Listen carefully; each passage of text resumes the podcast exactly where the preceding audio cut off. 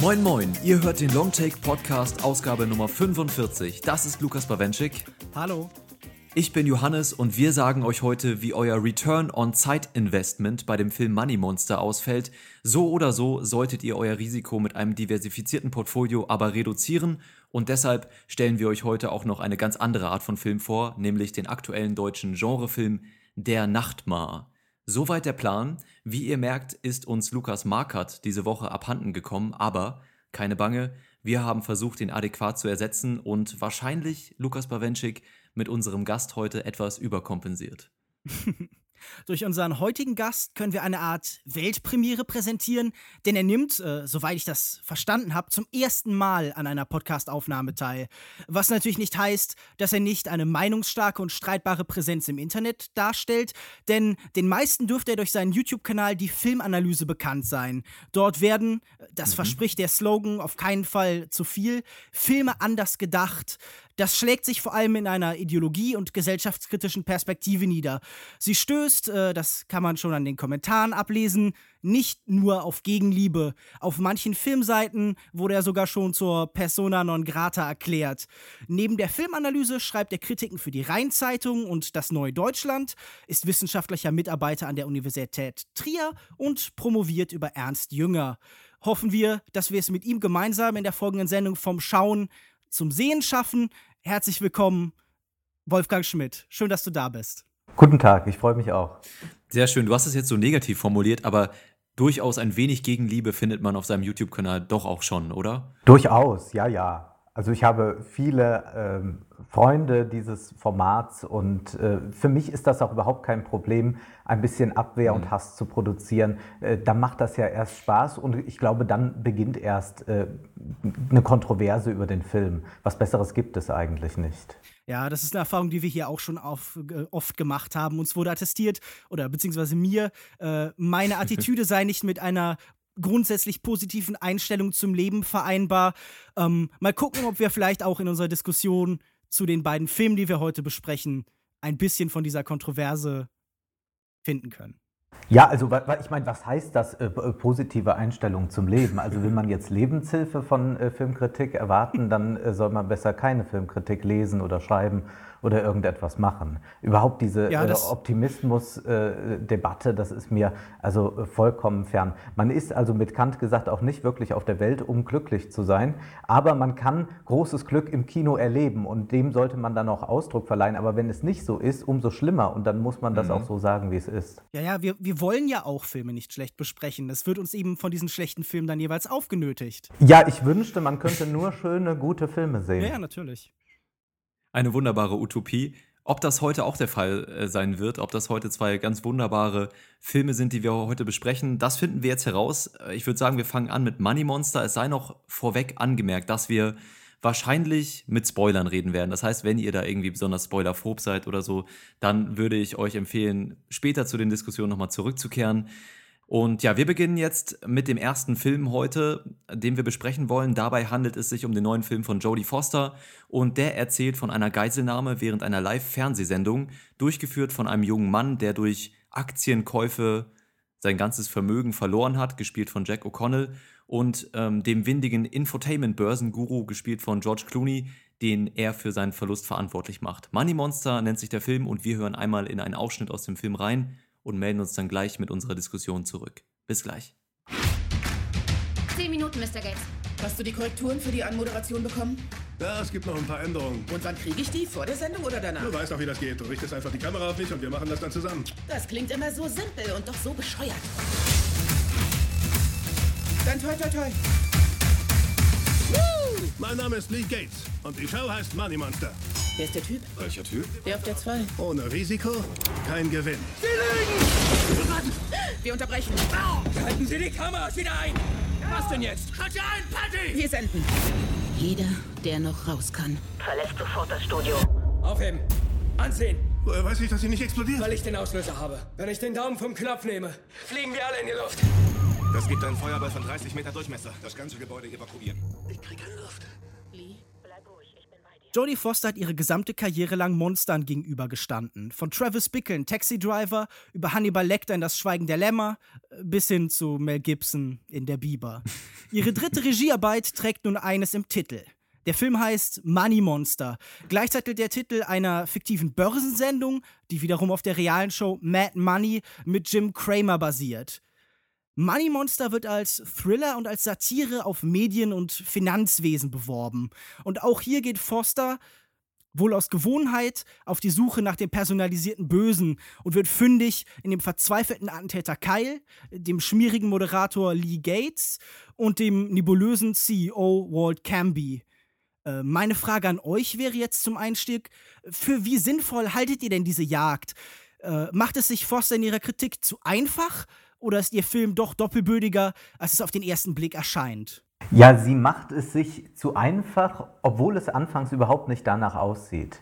Ich dachte, und der Trailer hat das durchaus auch versprochen, ähm, dass es sich hier um einen Film handelt, der mir eigentlich das System Finanzmarktkapitalismus näher bringt, wie er funktioniert. Und ich dachte nicht, dass das Ganze dann auf eine sehr billige, sehr einseitige Kritik hinausläuft. Das hätte auch gar nicht sein gemusst, denn äh, der Plot gäbe sehr viel mehr her. Äh, sie macht es sich natürlich zu einfach und das ist ein grundsätzliches Problem, glaube ich, bei den meisten Hollywood-Filmen über ein solches Thema, dass sie natürlich äh, mit ihrer Starbesetzung so immer auf einzelne Akteure angewiesen sind und wie verhalten sich einzelne Akteure im System. Und da kommt man sehr schnell in die missliche Lage, dass man diesen einzelnen Akteuren äh, entweder Schuld äh, zu, äh, zuschieben will, dass sie äh, oder man, man äh, stilisiert sie als Retter oder sonst irgendwas. Allerdings funktioniert der Finanzmarktkapitalismus als System wesentlich komplexer, also nur von ein paar einzelnen Akteuren auszugehen, das geht eben an der Sache an sich vorbei. Und daran hapert es ja dann auch äh, im Laufe des Films. Ist nicht da doch permanent auch die Präsenz anderer Menschen? Also sind da nicht auch zum Beispiel die so als, als äh, Publikum auftretenden Menschen, die vor den Bildschirmen sitzen und das Ganze bewundern wie ein, wie ein Spektakel? Sind da nicht auch eben andere Nachrichtensender, die das Ganze kommentieren? Und findet nicht doch immer wieder auch eine Einbindung der Menschen, die in diesem ganzen Prozess beteiligt sind, statt? Also es gibt da doch zum Beispiel diese eine relativ zentrale Sequenz, in der so ein, ein Appell stattfindet, ein Aufruf durch eben Lee Bates, äh, mittelmäßig clever in seinem Namen angelehnt an Bill Gates. Das könnte man vielleicht noch irgendwie erwähnen. Er imitiert ja sogar ihn einmal während einem Anruf auch so ein bisschen. Ähm, widmet sich ja dann später einer dieser genau dieser Ibis-Aktie, die eben abgestürzt ist, die eben Kyle, die den Protagonisten hier oder diese eine Figur, die in das Leben tritt, ähm, hat durch diese Aktie eben alles verloren oder zumindest seine 60.000 Dollar. Und es gibt doch diese, diese Versuche darzustellen, dass das Ganze auch eine systemische Qualität hat. Und auch äh, der vermeintliche Bösewicht fragt am Ende ganz explizit, was hab ich denn falsch gemacht? Wo bin ich denn der Böse?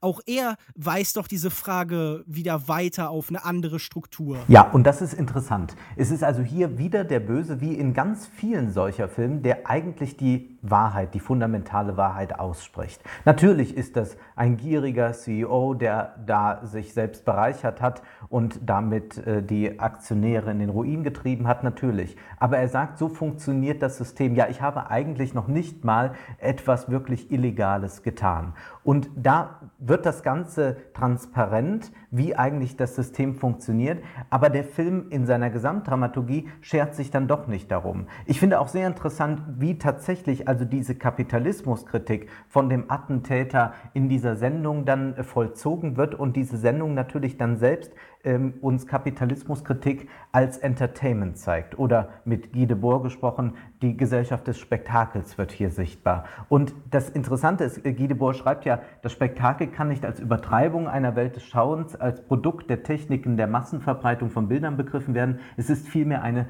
tatsächlich gewordene, ins Materielle übertragene Weltanschauung. Es ist eine Anschauung der Welt, die sich vergegenständlicht hat. Und diesen Prozess, das kann man dort tatsächlich sehen. Und das macht den Film auch spannend, der ist auch gut inszeniert, dem würde ich schon zustimmen, aber er biegt dann immer rechtzeitig in die falsche Richtung ab und so hat man doch als Zuschauer irgendwann ein überlegenes Gefühl und sagt, na gut, dass jetzt dieser Böse endlich geschnappt wird, äh, dass der äh, an allem schuld ist. Und das ist eben zu kurz gegriffen und es gab ja Filme jetzt in den letzten Jahren, die da wesentlich weitergingen und sehr viel interessanter waren, also wie Margin Call, The Big Short, The Wolf of Wall Street, all das waren Filme, Filme, die tatsächlich auch die Komplexität adäquat dargestellt haben auf der Leinwand. Da würde ich auf jeden Fall zustimmen. Also ich finde, dass diese Filme, die du gerade genannt hast, auf jeden Fall auch auf einem ganz anderen Level funktionieren. Und ich würde auch zustimmen, wenn ihr beide sagt, dass der Film besonders dann nach seinen ersten zwei Dritteln, wo er zumindest einige interessante Prämissen ja auch versucht aufzubauen, dann total entgleist. Also spätestens, wenn der Film dann handlungstechnisch aus dem Studio ins Freie geht und dann auch die, diese Hexenjagd nach Walt Canby eben äh, auf die Spitze getrieben wird, da verliert sich dann der Film auch in seiner Thematik ähm, und in den Lösungen, die er versucht anzubieten. Eigentlich gibt es hier keine Lösung. Aber genauso viel, äh, und ihr habt es auch beide jetzt schon angesprochen, die äh, Gesellschaft des Spektakels, genauso viel wie der Film dieses System versucht zumindest zu kritisieren, das kapitalistische System, genauso viel möchte er auch die Rezeption durch die Zuschauer thematisieren. Ich, für mich eigentlich noch zentraler in dem Film, weil immer wieder äh, die Zuschauer auch in die Geschichte mit eingebunden werden. Sei es diese Aktion, in der Walt, äh, in der Lee Gates eben versucht, über die Zuschauer sein Leben zu retten, indem sie, er, er sie dazu bringen möchte, in eine bestimmte Aktie zu investieren. Oder wenn dann später die Zuschauer aus dieser ähm, ganzen Endsequenz, in der dann leider äh, der von Jack O'Connell gespielte Geiselnehmer hier sein Ableben, sein frühzeitiges Ableben findet, wenn dann daraus ein, ein Meme gemacht wird, ja, das dann über die sozialen Netzwerke vertrieben wird. Ich habe das Gefühl, dass Jodie Foster eine extreme, ja, schon fast einen Hass auf diese Rezeption der, der Massen bei diesen Ereignissen ähm, empfindet und das eben hier auch so rüberbringt, wenn dann am Ende des Films die Leute wieder dazu übergehen, Kicker zu spielen, ja, oder wenn sie kurz äh, vor Ende des Films die Kamera genau in die Richtung des Zuschauers wendet und um zu zeigen, ihr seid eigentlich diejenigen, die das hier nur beobachten, aber eigentlich handeln müsstet, dann habe ich das Gefühl, dass da so ein extremer Zorn auch ähm, mitschwingt und das hat mir in dem Film dann in der Bildsprache des Films eigentlich doch sehr gut gefallen, abgesehen von der Kritik an dem System Kapitalismus. Ich glaube aber, es gibt ein äh, entscheidendes Problem bei dieser Sache. Ich äh, stimme dem zu, aber sie geht nicht weit genug. Nämlich gerade diese Aktion, wenn der äh, Moderator sagt, ihr könnt jetzt hier, ihr lieben Zuschauer, mein Leben retten, kauft diese Aktie, die wird nach oben schnellen und ihr werdet auch noch reich dabei.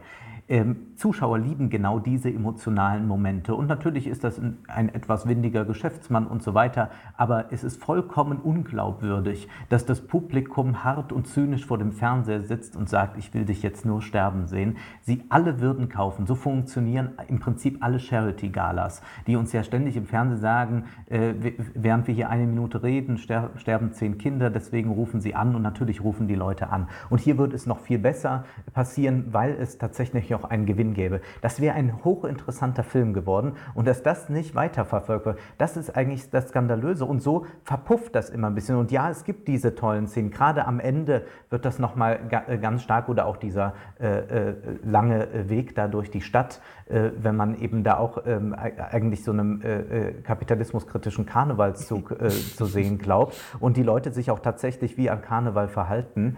das ist schon sehr gut, aber leider geht es nicht weit genug. Ähm, ich würde ganz gerne noch was zu dieser Medienkritik, die gerade ja auch angesprochen worden ist, äh, sagen. Denn ich finde das ja ganz interessant. Wir haben in letzter Zeit ja ganz oft Filme, die beides so ein bisschen miteinander verquicken wollen. Also wenn man zum Beispiel denkt an Nightcrawler, der ja ein eindeutig kapitalismuskritischer Film war, der ja. aber daherkam im Gewand der Medienkritik, wo dann Leute gesagt haben, ja gut, Nightcrawler wurde ja sehr oft mit Network verglichen und das schien mir dann ein sehr unpassender Vergleich zu sein, weil es natürlich natürlich eigentlich darum geht, wie sehr eben die da auftretende von Jack Gyllenhaal verkörperte Figur eben den ganzen menschlichen Interaktionsprozess einfach auf Transaktionen reduziert.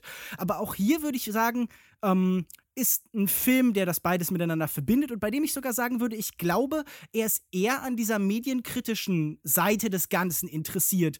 Also zum einen baut er auch wieder das Szenario auf, das wir aus einem Sidney Lumet-Film kennen, nämlich, nämlich äh, Dog Day Afternoon, also so eine, so eine Geiselnahme, in der halt eine Figur da ist, die so ein bisschen ähm, ein Rebellentum verkörpert in einer Form. Falls sich jemand noch erinnert, bei ähm, dem äh, Dog Day Afternoon, ich glaube auf Deutsch heißt der äh, Hundstage. Hundstage. Hundstage.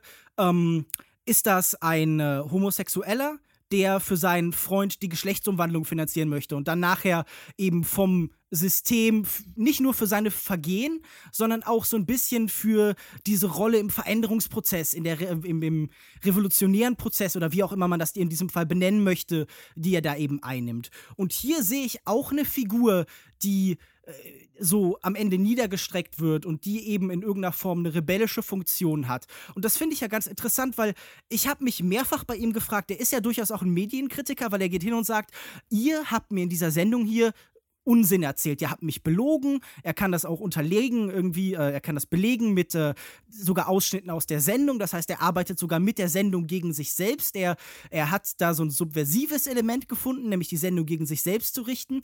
Und ähm, ist denn das Interessantere an dieser Sendung nicht, wie der Film mit dieser Figur umgeht, wie er inszeniert wird, wie er vielleicht sogar äh, für manche so kurzzeitig so eine Art Heldencharakter bekommt, wie er dazu führt, einfach durch die äh, die reine Präsenz, durch die reine Ausübung von, von einer Gewalt in so einem Rahmen, in dem Gewalt eben in der mhm. Form nicht mehr stattfindet, hat er da nicht ein ganz interessantes Potenzial?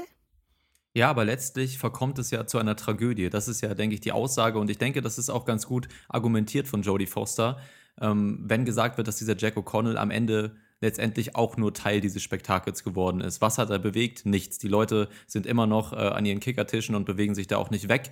Und er ist jetzt tot. Ansonsten hat sich nicht viel geändert. An dem System nicht und an der Gesellschaft nicht. Und das ist ja eine sehr, sehr tragische Aussage. Und ich denke, das ist gut argumentiert, auch in solchen Szenen, die wir vorher angesprochen haben, wenn eben äh, Lee Gates dazu aufruft, diese Aktie zu kaufen, dann ist ja die Aussage, Mensch, Leute, ihr seid so selbst so gierig, dass ihr nicht mal für ein Leben eines Menschen euer Geld aufgeben würde. Das ist die Aussage von dieser kleinen Sequenz. Und dann, wenn man das ins Gesamtbild des, des Films einpflegt, kommt man letztendlich zu der Aussage, ein Mensch kann in diesem System nichts ausmachen, wenn, dann seid ihr es als Kollektiv, die etwas bewegen müsst. Aber ihr seid zu gierig, zu faul, was auch immer, um das mhm. zu machen. Das ist Aber letztendlich natürlich, ja ist das nicht einfach ein Resignieren? Ist das nicht einfach ja, natürlich, ein Aufgeben? das hat mir auch nicht also, gefallen. Ich ja, glaube natürlich. nämlich, die Wirkung, die Wirkung, die er durchaus hat, ist nämlich äh, hinzugehen und zu sagen, durch mein Einwirken, durch, durch meinen mein Impuls von außen, man könnte jetzt gern auch, wenn man da irgendwie ökonomisch reden, von, von so, so Impulsen und Schocks reden oder so, ähm, schafft er es zumindest, investigativen Journalismus hervorzubringen. Das haben sie vorhin in ihrer ersten, äh, das hast du vorhin in deiner ersten Aussage so ein bisschen beiseite geschoben. Ähm, aber da liegt doch ein Wert drin zu erkennen, okay, ähm, tatsächlichen investigativen, kritischen Journalismus bekommen wir nur noch, wenn wir diesen Menschen quasi die Waffe an den Kopf halten. Ist das nicht wenigstens ja, irgendwo eine extreme Aussage oder eine starke? Ja, aber wir müssen fragen, was ist das für ein investigativer Journalismus? Der, mhm. Den haben wir ja tatsächlich. Also ich erinnere an Panama Papers, an all solche Skandale. Man liest sie fast täglich in der Zeitung. Ständig sieht man im Fernsehen äh, Sendungen, die zeigen, wie der Konzern äh, XY in Afrika ausbeutet und so weiter und sich Aktionäre daran bereichern. Aber interessanterweise führt das zu der einen oder anderen personalen Konsequenz, aber zu nicht mehr. Und ich glaube, dass äh, der Film auch so einen investigativen Journalismus will, wie er in den 70er Jahren vorherrschte. Aber äh, also man kann das ja eben dann an den entsprechenden äh, Filmen sehen über die Watergate-Affäre und sowas. Ähm, ich glaube aber, dass das tatsächlich ein Relikt aus vergangenen Tagen ist. Es ist besser als nichts natürlich. Es ist besser als so eine alberne Infotainment-Sendung. Aber es ist dennoch zu wenig. Und zu diesem Spektakel möchte ich auch sagen, dass der Film ja selbst sich diesen, die, dieser Mittel die ganze Zeit bedient. Dieser Film ist ja selbst genau das Spektakel, das er irgendwo kritisieren will. Er, er, weicht ja wirklich nur in ganz geringem Maße überhaupt einmal davon ab. Und dass das am Ende eine sehr unbefriedigende Situation ist, auch die Aussage ist letztlich, naja, wenn man denen nicht die Waffe an den Kopf hält, dann passiert also gar nichts. Das muss man sagen, das ist natürlich dadurch, wird diese Figur des Attentäters, Terroristen, Amokläufers, wie immer man ihn nennen will, also äh, von Keil, wird dadurch natürlich zu einer Sozialfigur unserer Gegenwart. Nämlich einer Gegenwart, die sagt, es herrscht die große Alternativlosigkeit. Und wo Alternativlosigkeit herrscht, da gibt es eigentlich nur noch ein blindes Ausagieren von Gewalt. Und mich hätte sogar interessiert, äh, was gewesen wäre, er hätte jetzt nicht irgendeine befriedigende Antwort bekommen und tatsächlich hätte er das Ganze in die Luft gesprengt. Was wäre dann passiert? Die Antwort ist natürlich nichts. Also dieses blinde Ausagieren von Gewalt bringt gar nichts. Und der Film könnte, könnte da also sehr viel mehr leisten. Und vielleicht, wo wir gerade bei der Gewalt sind, noch ein, einen Fall. Der Film will natürlich äh, uns auch die ganze Zeit suggerieren, ja, Gefa äh, Gewalt ist ganz schlimm. Und wir lieben das heute in unseren multikulturellen, linksliberalen Gesellschaften natürlich immer zu sagen, um Gottes Willen keine Gewalt. Was aber ähm, an, an manchen Stellen des Films noch durchkommt, ist tatsächlich diese Unterscheidung zwischen subjektiver und objektiver Gewalt. Oder statt objektiver Gewalt könnte man auch systemischer Gewalt sagen. Also es gibt einmal so wie so eine Nullebene, äh, auf der das System einfach so funktioniert, die wird als gewaltfrei erlebt und sobald einer mit einer Pistole auftritt, sagt man, aha, da ist Gewalt, Hilfe oder da werden Steine äh, gegen die Wall Street geworfen und so weiter. Und der, der Film zeigt eigentlich sehr schön, am Anfang zumindest, wie stark eigentlich diese Nullebene auch von einer systemischen Gewalt bestimmt wird. Und ich fände es auch viel interessanter, wenn der Film diese ethische Frage, die, die man leicht moralisieren könnte und sagt, ja, Gewalt lehnen wir ab und so, also wenn er das noch einen Schritt weiter verfolgt hätte, wenn er tatsächlich gesagt hätte, ja, äh, Gewalt kann durchaus eine Lösung sein. Vielleicht ist das die, die falsche Lösung, aber er hätte sozusagen dieses äh, Mantra, um Gottes Willen keine Gewalt, tatsächlich einmal sehr effektiv in Frage stellen können. Am Anfang macht er das auch. Ich wollte gerade sagen, denn äh, Kyle ist sich ja vielleicht nicht der Gesamtheit dieser, von dem, was du gerade beschrieben hast, bewusst, aber hat zumindest so, so ein dumpfes Gefühl. Also er arbeitet ja mit genau mit dieser Frage und sagt Sachen wie, ich bin nicht der wahre Kriminelle und wo jetzt gerade gesagt gesagt worden, er bietet keine Lösung an. Ich glaube, er hat so ganz latent immer wieder Ansätze davon. Also er sagt zum Beispiel auch Sachen wie, okay, ähm, es geht hier nicht um, um die Muslime und, oder um die Einwanderer oder um die Chinesen oder so.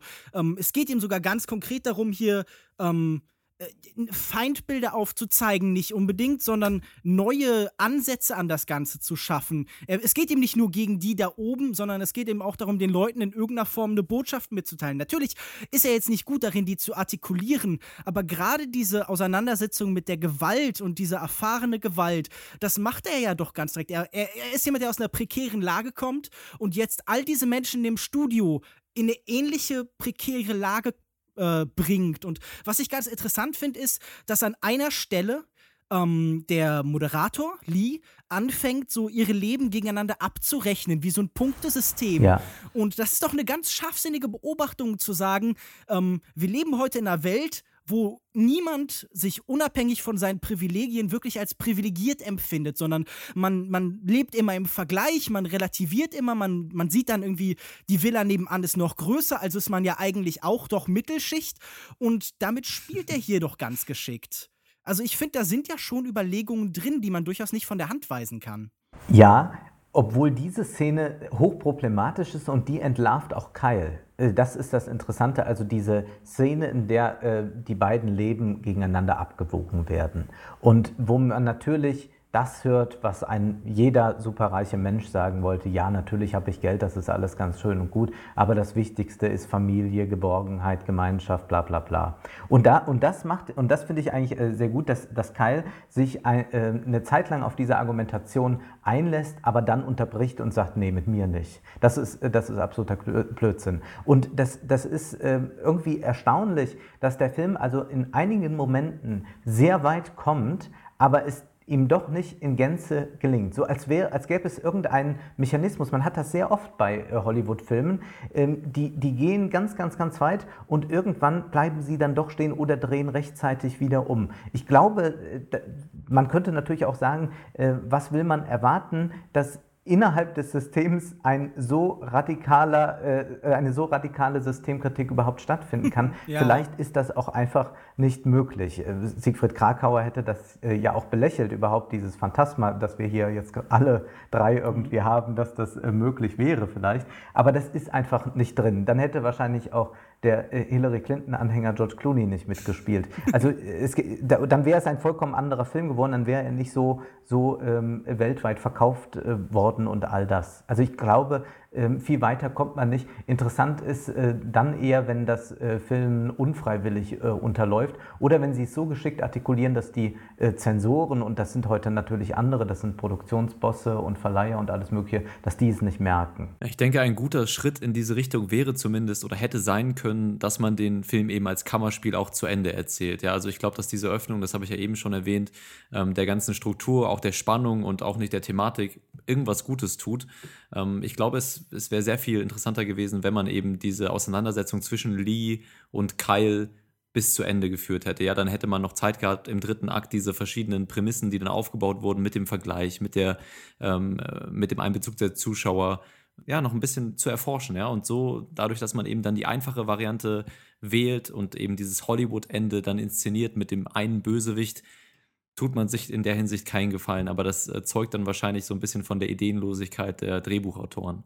Mhm. Aber ich, ich, also ich hätte auf jeden Fall das Potenzial gesehen. Wir haben es ja jetzt auch alle gesagt, dass zumindest einige interessante Ansätze am Anfang da gewesen wären, um diese Geschichte und die, diesen gesellschaftskritischen Aspekt noch weiter äh, auszubauen. Mich interessiert aber, ähm, war es denn für euch ein spannender Film?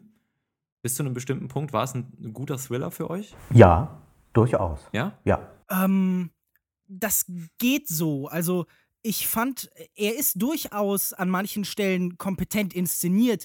Ich glaube aber, er unterläuft seine grundsätzliche Spannung immer wieder durch zwei Elemente. Nämlich zum einen durch diese Versuche, Humor in das Ganze einzufügen, die einfach nicht glücken wollen. Das ist irgendwie kein komischer Film, unabhängig davon, wie sehr George Clooney diese schon vielleicht etwas zu oft angenommene Rolle des, des dümmlichen Schönlings eben versucht zu vermitteln und dadurch so ein bisschen so einen äh, humoristischen Kontrast zu der Spannung zu schaffen. Das, das finde ich äh, sehr misslungen.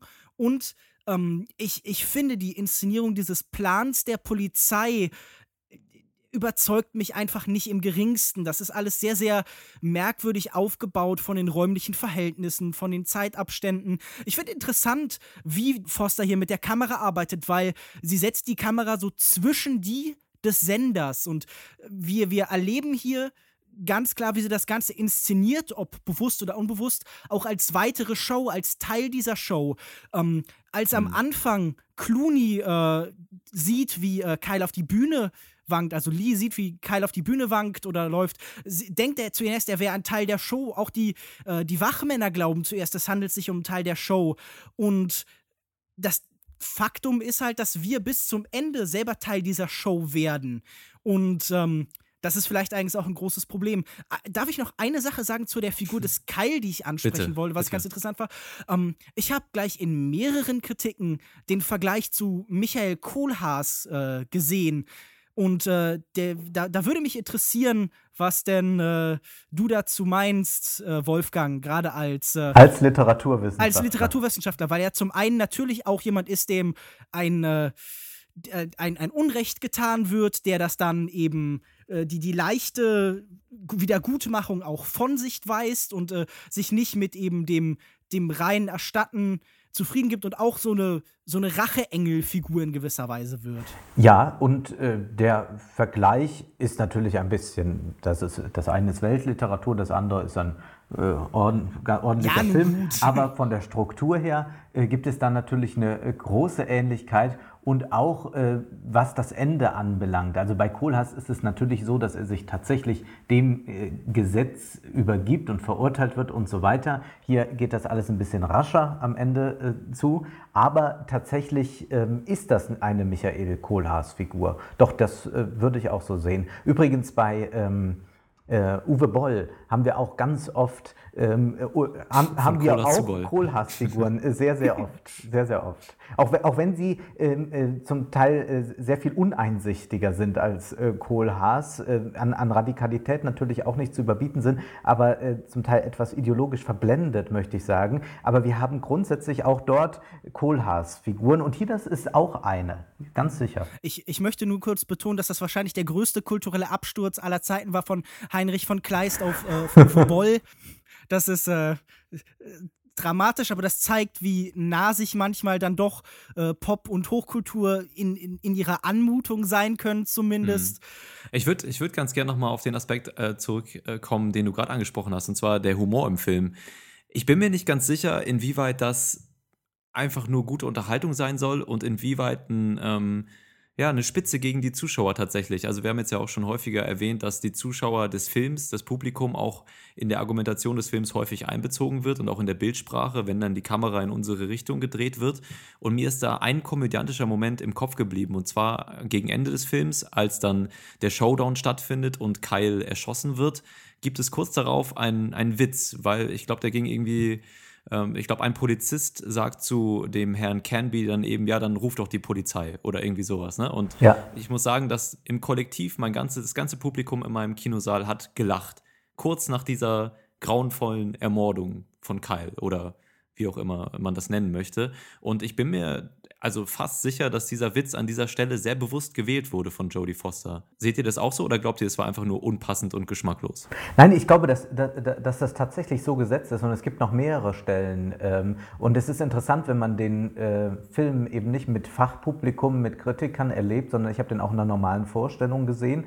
Und ähm, da war eine sehr interessante Stimmung. Also einmal äh, war, äh, erschien mir das Publikum fast rachedürstig. Manchmal hatte ich das Gefühl, es würde sich selbst wiedererkennen. Manchmal lachte es auch aus einem äh, Unverständnis, was ja meistens wird ja gelacht, weil man eigentlich nichts versteht ähm, oder, oder, oder die eigentliche Botschaft nicht versteht. Man lachte aus einer großen Unbeholfenheit. Und damit spielt äh, die Jodie Foster eigentlich sehr gut. Und äh, das würde ich dem, dem Film auch zugute halten, dass er, glaube ich, dann ähm, immer nur diese Momente hat, liegt vielleicht, vielleicht werden wir das rückblickend in 20 Jahren oder so, wenn das Ende des Kapitalismus gekommen ist, werden wir das nochmal sagen, dass das einfach auch ein Symptom ist äh, unserer äh, Zeit, dass äh, das Kino solche Aporien produziert, die letztlich äh, ja kein, kein, keine Fluchtwege, keine Auswege zulassen. Also dass man so, mhm. äh, dann eben eine solche Stelle hatte, aber dann geht es doch irgendwie anders weiter. Das ist vielleicht wirklich ein Zeichen unserer Zeit und ähm, wird sicherlich irgendwann für Soziologen hochinteressant sein, sich dem nochmal nach Jahrzehnten äh, zu nähern. Ja, die letzte Flucht dieses Films findet ja tatsächlich äh, eher ins, ins Private statt. Wir sehen am Ende einhellig äh, George Clooney und, Julia Roberts zusammen, die sich halt in so eine Beziehungsfantasie äh, flüchten und äh, jetzt wahrscheinlich in Zukunft auf dem Pyjama zusammen vor dem Fernseher äh, chinesisches Essen konsumieren werden. Also das finde ich ja noch viel gruseliger, wie immer, das dann. Wie immer äh, in Hollywood entsteht am Ende das Paar. Es komme, was wolle, die Welt geht unter, ja, es entsteht das Paar. Das, das fand ich ganz besonders gruselig und ganz besonders ja. bezeichnend in dieser Hinsicht, weil äh, da ja auch dann diese, diese äh, Werdung des äh, investigativen Journalisten nicht mal das ist dann von großer Relevanz. Viel wichtiger ist natürlich nur, dass äh, man in Zukunft dann auch vor dem Fernseher sitzen kann, um wahrscheinlich genau solche Sendungen zu gucken oder eben Filme von Jodie Foster, vielleicht Uwe Boll. Ich glaube, mhm. die haben eher gehobenen Geschmack, die beiden, und werden sich eher Jodie Foster Filme angucken. Mhm. Was mich persönlich ja natürlich noch interessiert, ich weiß nicht, Lukas Bawenschik, hast du den Film im Original gesehen?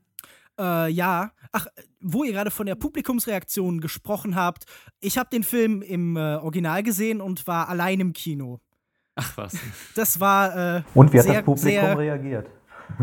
ähm, naja, also es, es, bestand überwiegend aus sehr gut aussehenden jungen Männern, sehr sympathische ja, Herren, mhm. ähm, die nicht besonders angetan werden, die, die äh, weder sonderlich viel gelacht noch sonderlich viel anderweitig mitgenommen mhm. waren. Meine Frage zielte natürlich auf Jack O'Connell ab. Ich bin ja persönlich jemand, der seine bisherige Filmografie oder seine bisherigen Auftritte in Filmen mit großem Wohlwollen genossen hat. Und äh, in dem Film wurde er anscheinend immer, also ich glaube, wurde hauptsächlich sein Akzent von den, von den Filmkritikern in den Vordergrund gerückt, dass er da wohl ein bisschen inkonsistent ähm, den Brooklyn-Accent raushängen lässt.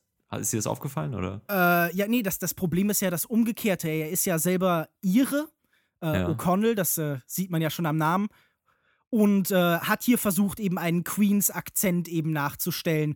Und das ist natürlich äh, relativ inkonsistent. Also das ist jetzt, Akzente sind ja schauspielerisch immer kompliziert, weil äh, du automatisch im Publikum Leute hast, die die sehr gut erkennen, die mit denen vertraut sind und das ist dann wie ein, ein äh, Nicht-Muttersprachler, der halt eben über einen kurzen Zeitraum hinweg eine Sprache auch so in ihren Feinheiten lernen soll. Aber es hat mich auf jeden Fall nicht gestört an diesem Film. Das ist jetzt ein, ein, ein, ein Detail, auf das ich nicht unbedingt viel geachtet habe, das muss ich zugeben.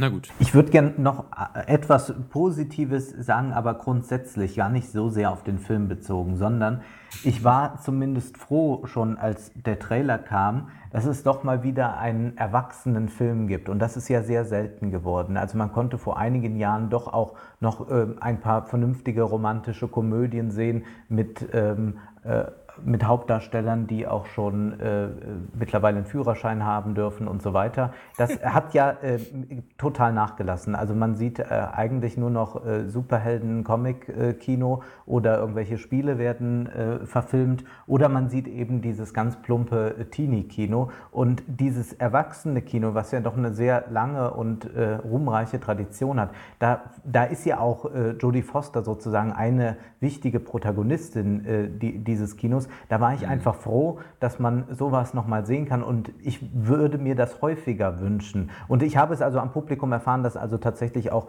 äh, Leute zwischen, zwischen 30 und 50 im Kino waren und äh, jetzt nicht nur die äh, typischen Programmkino-Omas. Das ist, das ist auch äh, zumindest ein, ein positiver Aspekt und es wäre schön, wenn das mal so weitergehen würde, wenn man wenigstens einmal im Monat einen erwachsenen Film sehen könnte.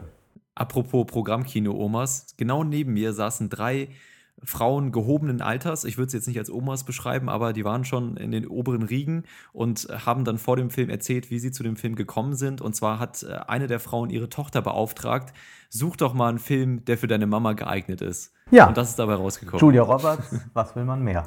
Das ist ja ganz interessant, weil ja tatsächlich die Produktion dieses Films sich wohl als sehr, sehr schwer rausgestellt hat. Also es ist ja wirklich im Vergleich zu den Superheldenfilmen und so ein lächerlich niedriges Budget. Es geht, glaube ich, irgendwie um 80 Millionen Dollar oder sowas, wenn ich das nicht ganz falsch gelesen habe.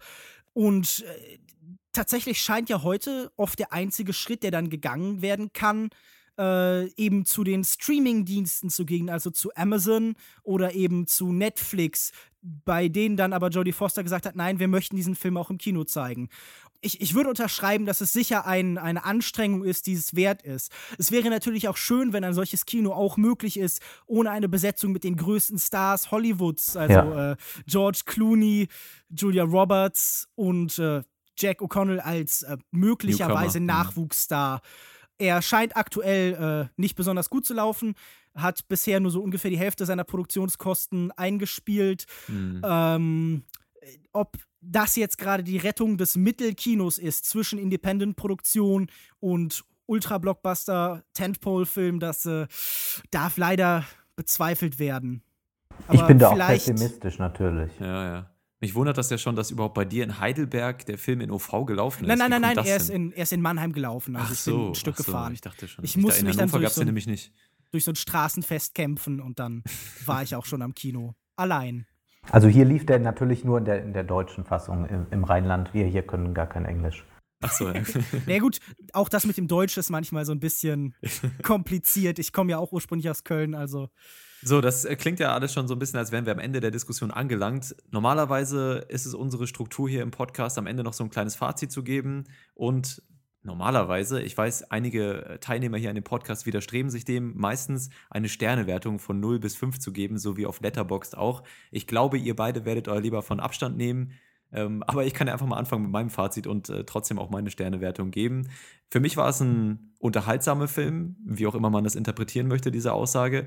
Es war über weite Teile ein spannender Film.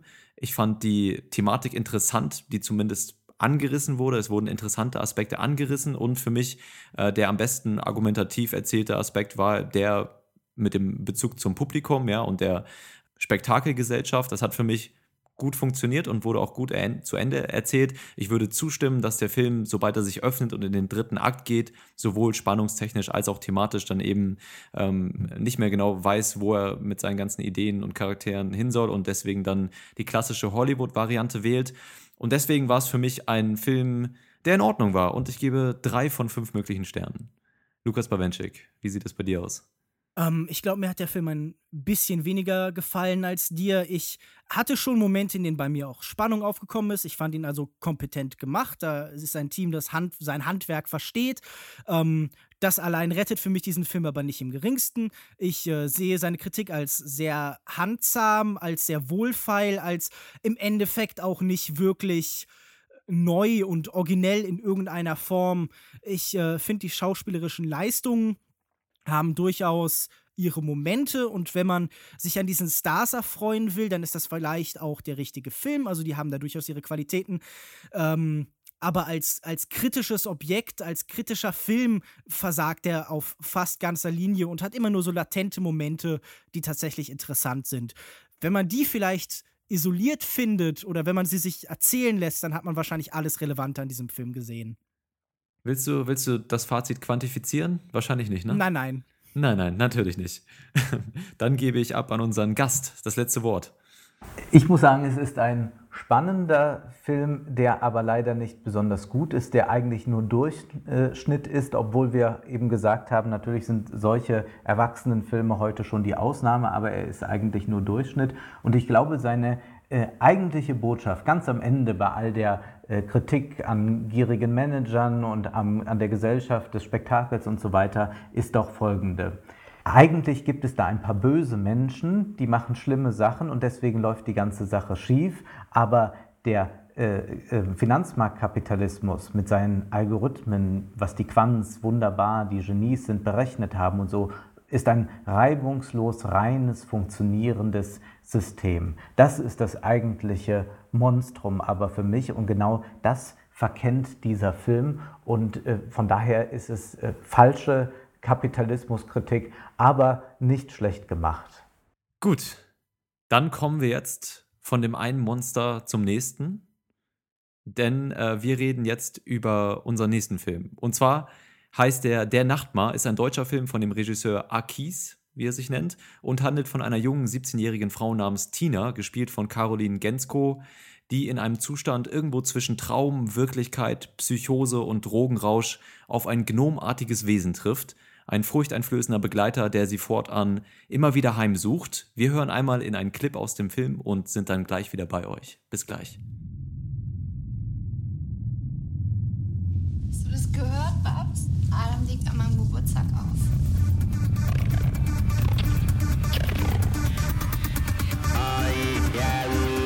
Tina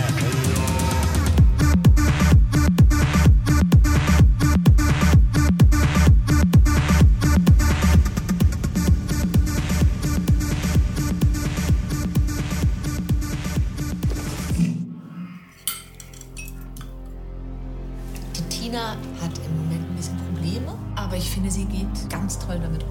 Ihr denkt jetzt vielleicht, dass ich irgendwie strange bin oder so, aber es war eben noch da und jetzt ist es plötzlich weg. Und die Küche sah aus, als hätte eine Bombe eingeschlagen. Oder nein, Dicker, das war so eine Viecher, Alter.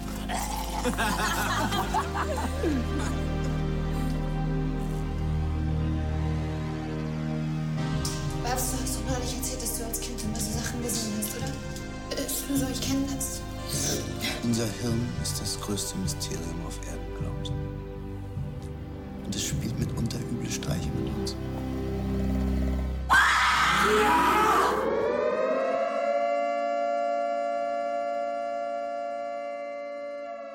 In dem neuen Film von Akis lassen sich vielerlei kunsthistorische Einflüsse ausmachen.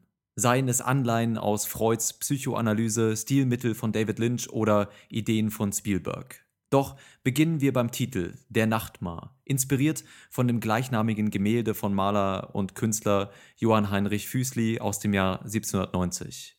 Füßli war als ein Künstler bekannt, der sich wenig um die Konvention seiner Zeit scherte. Anstatt also realitätsgetreue Abbildungen zu schaffen, bediente er sich als Vorläufer der Romantik seiner eigenen Fantasie. Der Nachtmar zeigt uns eine wehrlose Frau, leicht bekleidet auf ihrem Bett liegend, auf ihrer Brust thront ein diabolisch grinsender Dämon, der sich an ihrer Ohnmacht zu ergötzen scheint. Eine Mischung aus Grauen und Lust. Das Bild verlinken wir übrigens auf unserer Webseite. Doch neben all den Parallelen des Gezeigten unterscheiden sich die Werke von Akis und Füßli ausgerechnet in der Darstellung des Monsters. Denn Akis wählt hier eine weniger dominierende Präsenz, das Wesen kriecht langsam über den Boden, wirkt mehr hilflos als gefährlich. Zu Beginn des Films wird es als eine Missgeburt bezeichnet. Es entspringt nicht einer übermächtigen Unterwelt, sondern dem fragilen Inneren unserer Protagonistin Tina. Der Regisseur sagte in einem Interview mit dem österreichischen Rundfunk, dass im Film ungewiss bleibe, was genau der Nachtmar verkörpere. Meine erste Frage an euch ist deshalb, was seht ihr in der Figur des Nachtmars und wie passt seine Darstellung in das Gesamtbild des Films? Ja, wie der Regisseur selber auch schon halbwegs äh, präzise erkannt hat, ist ja seine Figur vor allen Dingen eine Chiffre. Ähm, der, dieser Film hat ja wohl ursprünglich auch begonnen mit dieser Skulptur, die äh, angefertigt worden ist. Im Film selbst ist er jetzt eine Mischung aus digitalen Effekten und äh, analogen Effekten. Ursprünglich war der Gedanke wohl für den Regisseur, eine Figur zu schaffen, die äh, ein Wesen darstellt, das genau zwischen einem sehr alten Menschen und einem sehr jungen liegt. Also mit irgendwie dem Kindchenschema mit großen Augen, aber mit sowas äh, verkommenem, degenerierten, vielleicht in der Skelettstruktur irgendwie ganz krummen. Und ähm, ich habe in dieser Figur zwei Dinge gesehen. Zum einen ist es so ein bisschen ein Ausdruck des Unbehagens, das eben unsere Protagonistin mit ihrem Umfeld empfindet. Für mich ist das ganz stark so ein Film über einen Generationenkonflikt, weil wir hier dieses unheimlich beengende, unheimlich wenig empathische Elternhaus haben, das ihren Problemen eben so sehr gleichgültig gegenübersteht. Andererseits äh, scheint mir da auch immer so ein äh, Charakter von, von Depression in dieser Figur irgendwie zu liegen.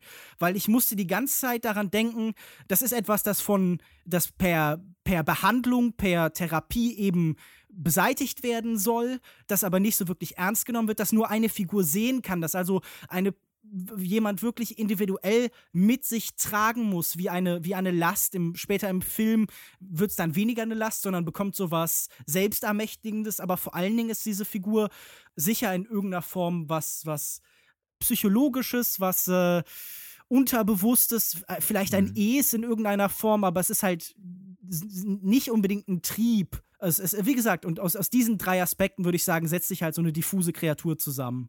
Ja, dem würde ich mich anschließen, insofern aber, dass ich tatsächlich äh, diesen Nachtmar als äh, das andere in einem selbst äh, ansehen würde. Und ich war erst sehr skeptisch, als dieser Film begann, dachte ich, oh nein, wieder schon so eine Geschichte von einem Mädchen mit Psychosen, Essstörungen und so weiter. Und dann spielt das Ganze auch noch in Berlin, meiner Lieblingsstadt. Aber dann ist es doch ganz anders, äh, weil es hier tatsächlich darum geht, wie sehr man sich selbst äh, fremd sein kann. Ähm, also wie in einem selbst noch etwas ist. Also mit Rambo gesprochen, ich ist ein anderer, hier aber dann eben verkörpert durch diesen Nachtmar.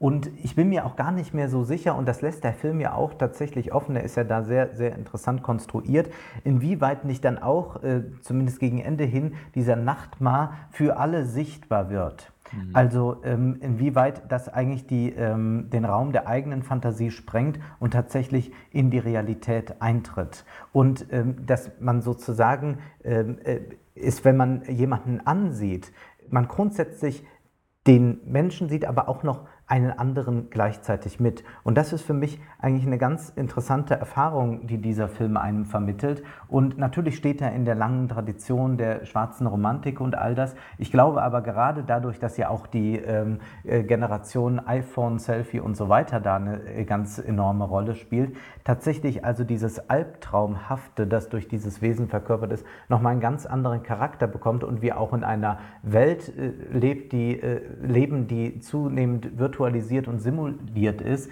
Also wir uns sowieso da die Frage zwischen äh, Realität und äh, Virtualität nur noch äh, nicht immer mehr ganz klar äh, äh, beantworten können, wo eigentlich äh, der Unterschied liegt. Und deswegen ist das, glaube ich, gerade der richtige Film mit so einer mit so einem altmodischen Gnomen, den man dann von Füßli und so weiter kennt, mhm. aber der tatsächlich uns sehr viel über unsere Gegenwart sagen kann diese digitale Präsenz, die du ansprichst, finde ich ganz interessant, weil dieser Film beginnt ja tatsächlich damit, dass äh, äh, diese, diese Protagonistin mit ihren Mädchen unterwegs ist in einem Auto und da ist so eine App, die lässt zwei Figuren verschmelzen.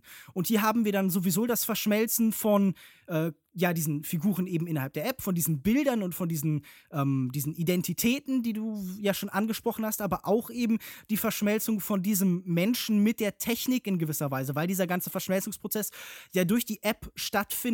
Und ganz viele dieser Aspekte werden immer wieder angesprochen. Also dieser Verfilm äh, hat ja später auch so eine Schleifenform. Also er wiederholt sich und bestimmte Elemente werden immer wieder aufgegriffen. Und das hat fast sowas von, äh, wir hatten das bei unserer Besprechung von Shane Carruth als Regisseur schon angesprochen. Hier werden auch wieder so sich wiederholende Strukturen wie eine Programmiersprache dargestellt, wo ein Prozess das Ganze anleitet und dann wiederholt sich das immer, als gäbe es was zu überprüfen. Und das finde ich eben auch ganz interessant dabei. Ja, und äh, es ist ja so, dass die äh, Romantik und auch die schwarze Romantik insbesondere natürlich eine Reaktion ist auf das Zeitalter der Aufklärung. Also äh, die vollkommene Rationalisierung. Und von daher ist das wirklich sehr sinnfällig, dass man jetzt wieder auf äh, so ein Topos aus der schwarzen Romantik zurückgreift um tatsächlich jetzt diese äh, neue Form der Aufklärung, nennen wir sie Digitalisierung, wie auch immer, äh, ähm, also dass man äh, hier wieder darauf zurückgreift, aber ohne ähm, einfach jetzt so ein äh, Phantasma von äh, wahrem, echten Leben oder so aufzutun, wie das Romantiker natürlich auch getan haben, plötzlich sich nach der ständischen Gesellschaft sehen, im Mittelalter und so weiter. Und das tut der Film aber nicht. Also tatsächlich auch das andere in einem selbst als das anzuerkennen, was es ist und dass ähm, es gar nicht so eine Homogenität gibt. Das ist wirklich eine Stärke des Films. Mhm. Ja, das sieht man ja auch ganz stark in diesen letzten Bildern, wenn dann tatsächlich so ein, ein äh, Beisammensein dieser Figuren äh, existiert, wenn man die andere auf den Arm nimmt, wenn man tatsächlich, also es, es wird ja sogar so eine Art Beziehung zu dem anderen Ich eben aufgebaut,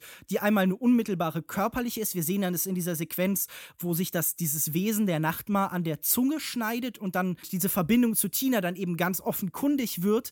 Später in den letzten Momenten dieses Films, und das finde ich dann ganz interessant, wenn man jetzt diesen Gedanken zu Ende denkt, übernimmt ja quasi dieses andere die Kontrolle. Also wir sehen dann äh, Tina in einem Auto und am Steuer sitzt dann eben dieser Nachtmar. Findet denn da wirklich dann ein Zusammenleben noch mit dem anderen Ich statt oder ist das ist es dann ein Aufgeben gegenüber diesem anderen Ich? Weil das äh, wird doch dann in diesen letzten Momenten tatsächlich geschildert, kurz bevor der Film dann schneidet und der Abspann kommt.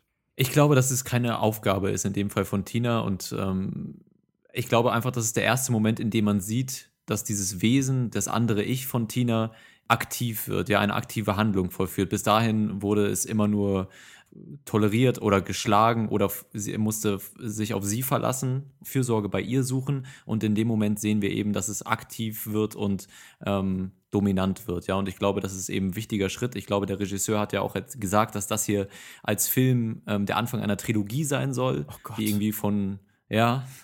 Das ist ja wieder typisch, dass Leute nicht einfach bei ihrem abgeschlossenen Erlebnis bleiben können, sondern dass alles gleich in Serie gehen muss. Ja, ich glaube, dass es dem Film jetzt hier nicht wirklich äh, an Wert nimmt, aber es ist natürlich erstmal ähm, ja, eine Aussage, die ein bisschen verwirrt, aber ich glaube eben, dass das symbolisch auch als Anfang für einen neuen Lebensabschnitt von Tina steht. Ja. Aber ich glaube, das ist eben das Schöne an dem Film, dass diese Entwicklung der beiden, du hast gesagt, das ist ein Film über Schleifen und sicherlich sieht man diese Repetition in mehreren Aspekten im Film, wie den verschiedenen Partyszenen, den Umgang mit den Eltern und mit den Freunden. Aber es findet eben doch eine Entwicklung statt, vor allen Dingen zwischen den beiden, die sich dann aber auch auf die ähm, auf die Verbindung, auf die anderen sozialen Verbindungen in dem Film zwischen Tina und ähm, ihrer Familie und ihren Freunden auswirkt. Und ich glaube, dass das ein schön, schöner Abschluss ist für diese Entwicklung, die eben über den ganzen Film gespannt wird. Aber was mich doch ein bisschen gestört hat jetzt bei diesem Gedanken, ist das Ganze nicht doch wieder einfach so eine, so eine typische Ausbruchsgeschichte dann irgendwo? Ist es nicht einfach so ein, so ein Flucht, äh, eine Darstellung von einer Flucht aus eben diesen schrecklichen bürgerlichen Verhältnissen mit diesen ganz spießigen Eltern, die eigentlich nur ihre Geschäfte fortführen wollen und die kein wirkliches Interesse an Tina haben? Also ich, ich meine, wenn wir jetzt diese letzte Sequenz hätten und die beiden würden dann irgendwie nach Indien fahren oder so, dann würden wir alle drei diesen Film doch hassen. Was unterscheidet denn diesen Film hier von dem Flucht, äh, von, diesem, von diesem typischen Aussteigerfilm? Ja, dass er früh genug endet. Und ich bin total entsetzt, dass das also weitergehen soll. Ich befürchte Schlimmstes. und man kann nämlich sehen, was passiert, wenn jetzt ein Film nicht früh genug endet. Zum Beispiel, äh, den ihr vielleicht auch gesehen habt, Wild von der Nicolette Krebitz, mhm. ähm, wo dann tatsächlich auch so jetzt äh, Wolf und Frau leben dann zusammen und äh, sind da in der Natur. Und die gehen bestimmt auch noch nach Indien, wenn es da Wölfe gut aushalten. Da bin ich jetzt nicht so informiert. Ähm, aber dieser Film endet eben im rechten Moment, aber er könnte sehr gut dann im zweiten Teil, also ich rate dem Regisseur, sich von uns dreien beraten zu lassen, in äh, die falsche Richtung gehen. Da ich bin mir tatsächlich nicht sicher, ob, der, ob diese Trilogie tatsächlich auch von der Handlung her an diesen Film anknüpft oder ob das einfach nur eine thematische Trilogie sein soll. Äh, aber man kann ja zumindest hoffen. Ja. Was du gerade angesprochen hast, das Coming of Age Element, Lukas. Das war auch eine Sache, bei der ich mir selbst nicht ganz sicher bin, wie ich das dann letztendlich fand, weil ähm, ich fand die Symbolik schön, diese Metapher für das Erwachsenwerden für einen Teenager, ähm, ja, für, für diese Verwirrung in diesem Teenageralter, die an mir persönlich, würde ich sagen, ähm, etwas vorbeigegangen sind, aber es gibt ja wohl auch viele Teenager, die das vielleicht, die sich mit dieser Entwicklung und diesen ganzen äh, Zusammenhängen eher identifizieren können. Das ist natürlich hier ein Extremfall, aber gut. Also die Symbolik fand ich schön. Ich muss aber sagen, dass dieses Drama an sich, ja, das hat mich nicht wirklich getroffen oder das hat mich nicht berührt. Und gerade aufgrund der Tatsache, dass, wie du sagst, eben das Ganze auch als eine Parodie der Gesellschaft, dieser spießbürgerlichen Eltern auch verstanden wird, in dem dann eben gezeigt wird, wie Status ähm, äh, gierig sie sind und wie naiv sie in Bezug auf ihre Tochter agieren. Genauso naiv sind ihre Freundinnen. Ähm, und ich habe das ganze, die ganze Zeit das Gefühl gehabt, wenn nur irgendeine dieser Personen ein wenig Sozialkompetenz an den Tag legen würde, dann wären wir auf jeden Fall schon mal einen Schritt weiter. Ich weiß nicht, ob das hier der richtige Film ist, ähm, bei dem man irgendwie äh, versuchen sollte, mit Logik daran zu gehen, aber es war auf jeden Fall ein Element, das mich irgendwann gestört hat, ja, dass dieses Drama eben aufgrund äh, der Metapher oder unter der Last der Metapher und der Symbolik ähm, zusammengebrochen ist für mich. Und das hat das auch stellenweise etwas zäh gemacht. Äh, dem würde ich auch zustimmen. Ich habe also mehrmals auf die Uhr geschaut und dachte so, jetzt muss es weitergehen, denn äh, auch diese äh, Geschichten, wenn sie das zum ersten Mal sieht und will dann anderen sagen, das ist hier und dann macht sie immer wieder die Tür zu und wenn sie die Tür wieder aufmacht, dann verschwindet äh, äh der Nachtmar wieder. Das sind solche ähm, äh, und das kann man äh, zweimal machen, aber nicht fünfmal. Und wenn man halt äh, die Eltern und auch die Freunde immer wieder als tatsächlich äh, vollkommen sozial inkompetent darstellt, dann macht, es, macht man es sich damit eigentlich ein bisschen zu einfach.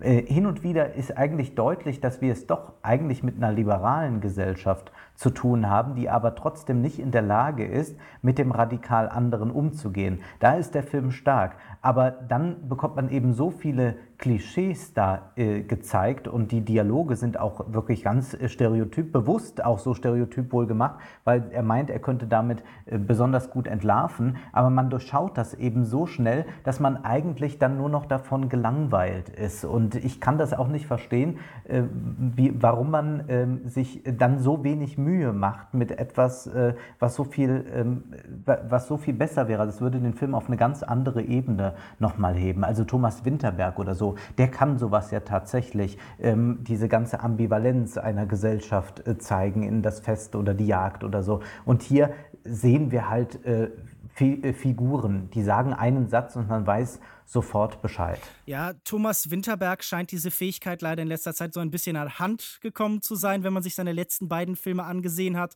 Ja, man das war hoffen, schlimm, das war ganz schlimm, das, da, ja. das möchte ich auch sagen, ja, ja. Ich wollte nur noch mal betonen, dass ich auch finde, dass diese Milieustudie, die hier vielleicht auch irgendwie angelegt ist, wirklich ganz, ganz furchtbar scheitert. Das haben sie, das hast du ja schon ganz gut angesprochen. Das sind ja wirklich so Karikaturen stellenweise, so Tatortfiguren. Ich hatte schon fast ein bisschen Spaß oder Freude daran zu sehen, wie äh, knödelig diese Menschen eben gespielt sind. Also eine, eine tatsächlich für mich irgendwie erheiternde Beobachtung war diese Einstellung ähm, mit dem Therapeuten, wo dann die Kamera so ganz intensiv auf diesen Schweißfleck hält, der ja, ja. sich an seinem Hemd abzeichnet. Das fand ich noch halbwegs gelungen. Aber später wird das dann mit den Eltern einfach auch immer, immer ein bisschen anstrengend. Und dieser Freundeskreis, ähm, da muss ich einfach sagen, nie habe ich mich älter gefühlt, nie habe ich mehr Distanz zur, zur Jugend von heute gefühlt, wenn das die Menschen sind, die da draußen rumlaufen. Ich weiß aber auch nicht wirklich, ob das Und du kannst dir denken, wie ich mich ist. erst dabei gefühlt habe, aber ich dachte mir, vielleicht sind die so. Aber es soll ja auch keine akkurate Darstellung sein. Also ich glaube, das ist durchaus Intention, wenn wir darüber reden, wer dieses Monster letztendlich sehen kann, wer die Nacht mal sehen kann, dann ist sie die einzige, zumindest über weite Strecken im Film, die das kann. Und ich glaube, dass es eben ein Film aus einer sehr subjektiven Sicht ist, nämlich der aus der Sicht von Tina. Und da ist es natürlich Intention, diese Menschen so darzustellen, wie Tina sie sieht, eben als total inkompetent und nicht in der Lage, ihr zu helfen. Ja. Und deswegen glaube ich, dass das in der Metapher und aus der Sicht von Tina funktioniert. Für den Zuschauer und auch auf die Art und Weise, wie häufig das wiederholt wird, ist es dann eben tatsächlich ein bisschen zäh. Ja. Eine ganz lustige Casting-Entscheidung finde ich ja tatsächlich, diesen, äh, diesen aufgeschwemmten Ochsenknechtsohn hier zu casten und dem so eine seltsame, so fast so eine Buddha-Rolle zu geben, der irgendwie einfach die ganze Zeit nur sch fast schweigend da sitzt und stärker kann der Kontrast, glaube ich, nicht sein zwischen, wir stellen hier eine jugendliche Figur dar mit einem Darsteller, der ganz klar nicht mehr jugendlich ist und der auch nichts mit Jugend zu tun hat in seinem Gebaren. Das fand ich wenigstens noch ganz interessant im Gedanken. Als, als Fehlbesetzung oder als, äh, als gekonnter als, äh, Griff? Äh, das ist schwer zu sagen, weil die Grenzen in dem Fall da so fließend sind. Ähm, ich, ich hatte fast das Gefühl, äh, er, er würde sich durch diese Rolle, die er ihm gegeben hat, über diesen Ochsenknecht so lustig machen, als wäre das so ein ganz bewusster Griff, um zu sagen, äh, ja, guckt mal, irgendwie diese, dieser Mensch, der no sonst in so Jugendfilmen wie den wilden Kerlen oder so mitspielt, der ist hier jetzt auf einmal so ein herangewachsener, aber äh, das, das, äh, er hat halt irgendwie nichts mehr von seinem ursprünglichen, ja, von seinem ursprünglichen, äh, von seiner Leinwandpräsenz da behalten. Die ursprüngliche Leinwandpräsenz, ja, ja. die, die sich immer schon in Grenzen hielt diese Leinwandpräsenz. Ja, eben, darum ging das ja. Also, das, das also ja, ich habe ihn, man hat ihn ja auch länger nicht gesehen. Also ich hatte mich auch gefragt, was macht er? Er hat offenbar auch viel gegessen. Aber haben Sie sich das wirklich gefragt? äh, Oder war Ihnen das vollkommen gleichgültig? Es war mir vielleicht auch ziemlich gleichgültig, das kann sein. Jimmy Blue Ochsenknecht, da hört man ja auch gar nichts mehr von. Äh, ich lese nur hin und wieder was von der Ex-Freundin von äh, Wilson Gonzalez, Ochsenknecht von, von Bonnie Strange. Aha. Ich weiß, dass die beiden gerappt haben. Ah, ich, da müsste ich mir mal Gut, also sind kaufen. wir jetzt im Klatsch-Podcast angekommen. ja, ihre, die, die Reaktion war in dem Fall absolut Aber ich glaube, das ist das genau das Problem. Äh, die, äh, wenn man äh, Wilson Gonzales Ochsenknecht auftreten lässt, dann produziert man eigentlich Klatsch. Das funktioniert nicht, das ist so überdeterminiert und, der, und man kann mir auch nicht erzählen, dass man den für diese Rolle jetzt äh, dringend gebraucht hätte. Ich verstehe das auch nicht. Also äh, da der Film ja auch mit einem niedrigen Budget auskommen äh, musste, mit 100.000 äh, Euro, äh, kann es also auch nicht daran gelegen haben, dass man sich jetzt mal noch einen richtigen Star leisten konnte oder so. Ich äh, habe überhaupt keine Ahnung, warum der da mitspielt. Hm. Ich, also ich muss sagen, mich hat er nicht besonders gestört, gerade weil die Rolle ja auch jetzt nicht besonders aussagekräftig war und eigentlich auch hätte weggelassen werden können, meines Erachtens. Ähm, aber gut, ich meine. Wirklich gut ist ja eben diese will, Caroline äh, Gensko. Genau, ja. Da, das ist wirklich, äh, wirklich herausragend, äh, was die da abliefert. Und auch weil äh, man eine äh, solche Schauspielerin selten auf der Leinwand erlebt, die eine ganz eigenartige Fragilität hat, ähm, ja. die aber dann im rechten Moment auch äh, fast zur femme fatale werden kann. Also die schon ein sehr interessantes Gesicht hat, also das für die große Leinwand taugt. Das fand ich doch, äh, fand ich doch äh, ganz bemerkenswert und ähm, auf die Gefahr hin, jetzt wie so ein Spiegel Online, wie eine Spiegel Online-Redakteurin zu klingen, muss ich auch sagen, dass äh, sie mit Tina auch eine hochspannende Frauenfigur spielt. Ich, ich würde ja sogar weitergehen. Sie wird ja nicht nur zur femme fatale, sondern sie wird ja quasi zur Superheldin. Sie entwirft sich ja äh, quasi so ein Kostüm und äh, kann eben dadurch, dass sie dieses, diese, diesen Nachtmaren, dieses andere Ich in irgendeiner Form eben akzeptiert und damit umgehen kann, ja wirklich, ja, sie, sie steht ja wirklich dann in gewissermaßen über diesen Menschen. Sie steht abseits von ihnen, aber sie scheint in irgendeiner Form ein, eine andere geworden zu sein. Und das ist durchaus interessant, finde ich. ich. Ich frage mich, äh, habt, habt ihr denn auch in ihr am Ende in diesem seltsamen Latexkostüm, diesem stark fetischisierten dieser fetischisierten Lederkleidung, die sie da hatte, auch so eine Art Superheldin in ihr gesehen? Ich dachte eher, das wäre so, so ein Gothic-Look, aber ich kenne mich da auch nicht aus. Aber es sollte natürlich so ein bisschen Empowerment darstellen, das ist ja ganz klar mit dieser hochgesteckten Frisur und dem dominanten Auftreten dann später auch auf der Party, dass sie sich eben zu, zu ihrer, einer anderen Seite in ihr bekennt, ja, äh, wobei sie sich gleich, das ist ja das Interessante, sie versteckt sich ja selbst, sie versteckt ihr Gesicht hinter Make-up, ähm, zu einem gewissen Teil. Sie ändert ihre Haarfarbe oder das ist eine Perücke oder was auch immer, was sie da aufhat. Ähm, in, insofern da ganz interessant ist, nochmal das Outfit anzusprechen, wo wir gerade bei Klatsch-Podcast sind. Äh, Klatsch-Podcast. Aber also für mich war es einfach ein Symbol dafür, dass sie dann eben einfach dominierender auftritt und selbstbewusst und sich ähm, nicht mehr hinter irgendwelchen Fassaden verstecken muss, sondern etwas herauslässt in dem Fall. Ja, aber im Prinzip eine Fassade sich anlegt. Eben. Also ja, das, genau. Und ja. das ist vielleicht äh, genau das, was äh, äh, Jacques Lacan immer wieder sagt, dass man also Wahrheit nur durch die Maske sprechen kann. Also es gibt eine Wahrheit, die kann man nur durch die Maske sagen. Und äh, die Maske herunterreißen, das ist nicht, dann kommt man nicht zum wahren Selbst, sondern wenn man die Maske sich aufsetzt, dann ist man ganz man selbst. Genau, und darauf wollte ich im Endeffekt mit diesem diesem Superheldenbezug hinaus, weil ja auch bei den mhm. Helden permanent die Frage nach deren wahrer Identität irgendwie im Mittelpunkt stellt. Und hier wird das natürlich nicht explizit angesprochen, aber sie hatte in dieser Maske ja dann doch letztendlich so ihr, ihr wahres Ich gefunden. Also tatsächlich etwas, das ihr zumindest mehr äh, Selbstsicherheit, Identität, mehr äh, Freiheit eben verleiht, als das, mhm. was eben ihr in ihrem Körper zuvor geboten worden ist. Und das ist ja ganz interessant, äh, weil sie ja gerade im, äh, im Film davor, wo wir auch gerade bei Outfit sind, immer recht leicht bekleidet rumläuft. Ne? Also sie hat ja eigentlich eine sehr freizügige, freizügige Kleidung an, ist gleichermaßen in ihren gesellschaftlichen Zwängen aber sehr eingeschränkt und eingesperrt. Ja? Also eine schöne Dichotomie, die da irgendwie aufgebaut wird. Und das ist auch eine Parallele, die mir zu dem Bild aufgefallen ist. Also der Nachbar, Nachtbar, der Nachtmar von Füßli, ähm, da ist ja im Hintergrund ein Pferd zu sehen, das so durch die Vorhänge durchschaut, ja, und das Ganze hat etwas recht voyeuristisches. Und das ist in dem Film ähm, mir auch aufgefallen. Also der Regisseur hat, glaube ich, auch selbst gesagt, dass der Film weniger mit dieser, mit dieser sexuellen Spannung zwischen Kreatur und Protagonistin spielt, wie in dem ursprünglichen Bild von Füßli, aber durchaus soll man sich als Zuschauer schon irgendwie an den langen Beinen von, ähm, von Tina so ein bisschen verlieren. Ja? Also ich habe das Gefühl, dass der ganze Film auch eine voyeuristische Note hat, dass man auf dieses soziale Debakel, das da äh, stattfindet, eben, ja, also dass man das selbst, wo wir auch bei Money Monster schon waren, als Entertainment wahrnimmt als Zuschauer und sich daran irgendwie erfreut. Ähm, ich hatte den, den Eindruck nicht so stark.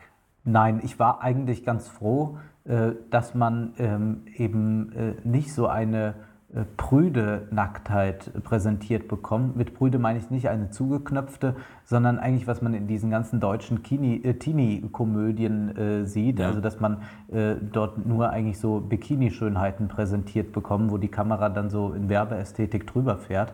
Und dass das hier nicht so war und dass die Kamera durchaus auch irgendwo verweilt für den Betrachter, das gleich als voyeuristisch ähm, äh, zu brandmarken, so weit möchte ich da gar nicht gehen. Na gut. Ich möchte vielleicht noch einen technischen Aspekt ansprechen, den ich ganz interessant fand, weil der mich, äh, du hattest am Anfang schon gesagt, es gäbe da Bezüge zu David Lynch, die sehe ich auf jeden Fall auch, vielleicht mhm. in der Bildsprache, vielleicht in der, äh, in der Art, wie man eben erzählt auch, also an, an Filme wie Lost Highway vielleicht vor allen Dingen, aber auch ganz konkreter konnte ich das festmachen an ähm, David Lynch setzt ja öfter ADR, also im Nachhinein aufgenommene Texte setzt sie ein, um eben eine Fremdheit in den Dialogen zu erzeugen. Und das hat man hier auch ganz oft wahrgenommen, dass äh, nicht eben vor Ort und live der Ton äh, eingefangen worden ist, sondern dann im Nachhinein. Und das hat so einen, selten, so einen seltsamen Fremdheitseffekt. Den kennt man auf jeden Fall von den äh, ganzen italienischen Produktionen, so seit der Nachkriegszeit, wo man das immer hat.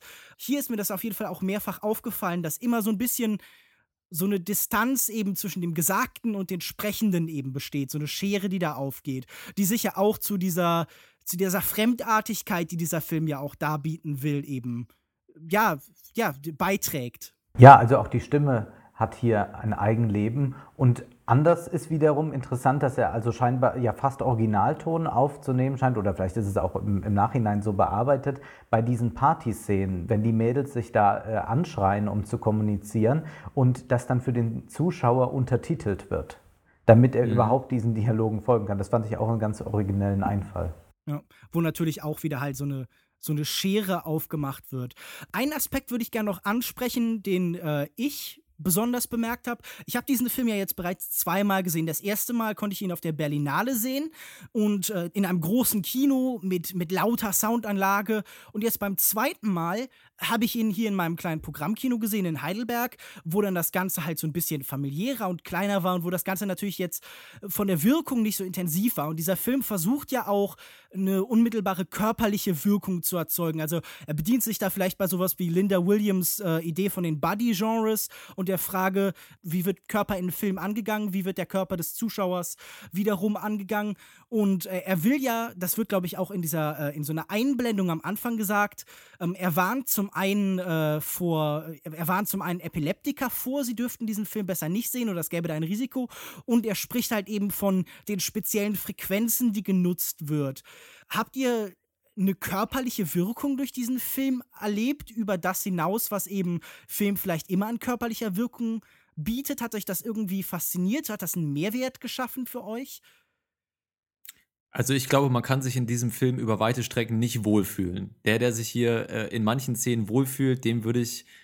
Na, also vielleicht gibt es Leute, die sich in diesem Film doch wohlfühlen in der einen oder anderen Situation, ähm, wenn man das persönlich, wenn man persönlich auf die Musik steht und so weiter. Aber ich muss sagen, ich habe mich über in einigen Momenten sehr unwohl gefühlt und es hat tatsächlich auch dazu geführt, man kann es bewerten, wie man möchte, dass ich mir vielleicht die Ohren zugehalten habe in dem einen oder anderen Moment, um mir die, ähm, ja, um mir diese Anstrengung zu ersparen. Und ich glaube, das ist wahrscheinlich nicht im Sinne des Regisseurs gewesen, aber es zeugt doch davon, dass es mir eben körperlich unangenehm war. Und das soll ja auch, denke ich, die Intention dieser Stilmittel sein, dass man davon äh, überrascht wird, dass man versucht wird, in diese Verwirrung und in diese, diese subjektive Wahrnehmung von Tina reingezogen ähm, zu werden. Und das hat gut funktioniert es war nicht besonders angenehm, aber das war natürlich auch Sinn der Sache. Ja, der Film soll ja laut abgespielt werden, äh, heißt es ja direkt am Anfang. Und das war auch bei mir der Fall. Und äh, tatsächlich kann man das schon äh, zumindest ein bisschen nachempfinden. Und es sind eher äh, ist es eher ein Gefühl des Unbehagens tatsächlich, dass sich dann einen breit macht. Man muss auch dann in gewisser Weise abstrahieren, dass man jetzt nicht den Film dafür verantwortlich macht, dass man, also dass man irgendwie denkt, na, irgendwas stimmt hier nicht, sondern dass es tatsächlich auch intendiert ist, dieses äh, Unbehagen, was man dann eben nicht mit Missfallen verwechseln sollte bei einem selbst.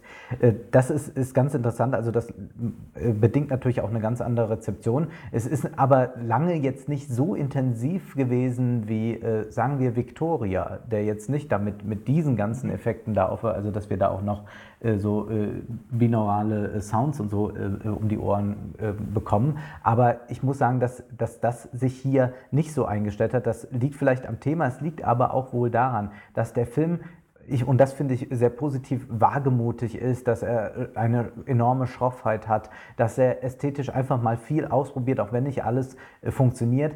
Äh, er ist aber dadurch auch etwas grobschlächtig, also ganz laut, ganz leise, ganz laut, ganz leise, immer so im Wechsel. Es fehlen da schon bisweilen die Zwischentöne und die wenigen Zwischentöne, die es gibt, die äh, geraten dann mitunter platt. Das liegt vielleicht auch an der, an der langen äh, Tradition dieser Kunst. Also äh, auch die schwarze Romantik ist ja jetzt nicht unbedingt die subtilste Kunst. Ich habe ein ganz schönes Zitat gefunden von äh, dem Naturforscher Georg Forster, der äh, also den exzedierten ähm, Füßli in London äh, äh, besucht hat, also seine Kunst dort gesehen hat und dann ähm, notierte, Wirkung ist ihr, also der Kunst, höchstes Ziel und um dieses zu erreichen, verschmäht sie keine Mittel. Das Schöne ist nur Nebensachen, am liebsten will sie erstaunen und überraschen, niederdrücken durch gigantische Größe oder erschüttern durch Extreme der Leidenschaft. Sie hascht nach der Wahrheit der Natur in ihren grässlichen Augenblicken und erlaubt ihrer Fantasie den verwegenen Flug nicht in das schöne Feenland des Ideals, sondern in die verbotene Region der Geister und Gespenster. Ich glaube, das kann man sehr gut auch als Filmkritik lesen vom Nachtmar. Ich erinnere mich an die Diskussion, die ihr geführt habt, äh, als wir von der Berlinale berichtet haben. Da warst du und Lukas Markert, äh, wart da sieben, acht, neun Tage unterwegs und habt unter anderem von der Nachtbar, Nachtmar berichtet. Und Lukas, der andere Lukas, sagte dann, dass das ein Horrorfilm ist, der seinen Horror daraus zieht, dass man die ganze Zeit verängstigt im Kinosessel sitzt und den nächsten Jump Cut ähm, sei es jetzt auditiv oder visuell erwartet, ja. Und dieser, ich glaube nämlich auch, dass das ein Film ist, der weniger den Horror aus dieser Kreatur zieht, die dann eben letztendlich zu einem eigentlich ist ja auch an, an, die, an das Aussehen von E.T. angelegt, sieht man auch in einer Szene, wenn, wenn sie sich im Spiegel betrachtet, sieht man da Figuren von E.T. und das Ganze wird dann eben zu einem eher freundschaftlichen, partnerschaftlichen Begleiter, aus der kein Horror, kein Schrecken mehr gezogen werden soll, sondern eben durch die ganze Atmosphäre, die geschaffen wird, durch die Stilmittel. Und ich glaube, und ich weiß, dass es für mich sehr gut funktioniert hat. Ja, ich habe mich nicht wohlgefühlt in dem Film. Ich habe versucht, dagegen anzugehen, indem ich mir vielleicht in manchen Momenten die Ohren zugehalten habe.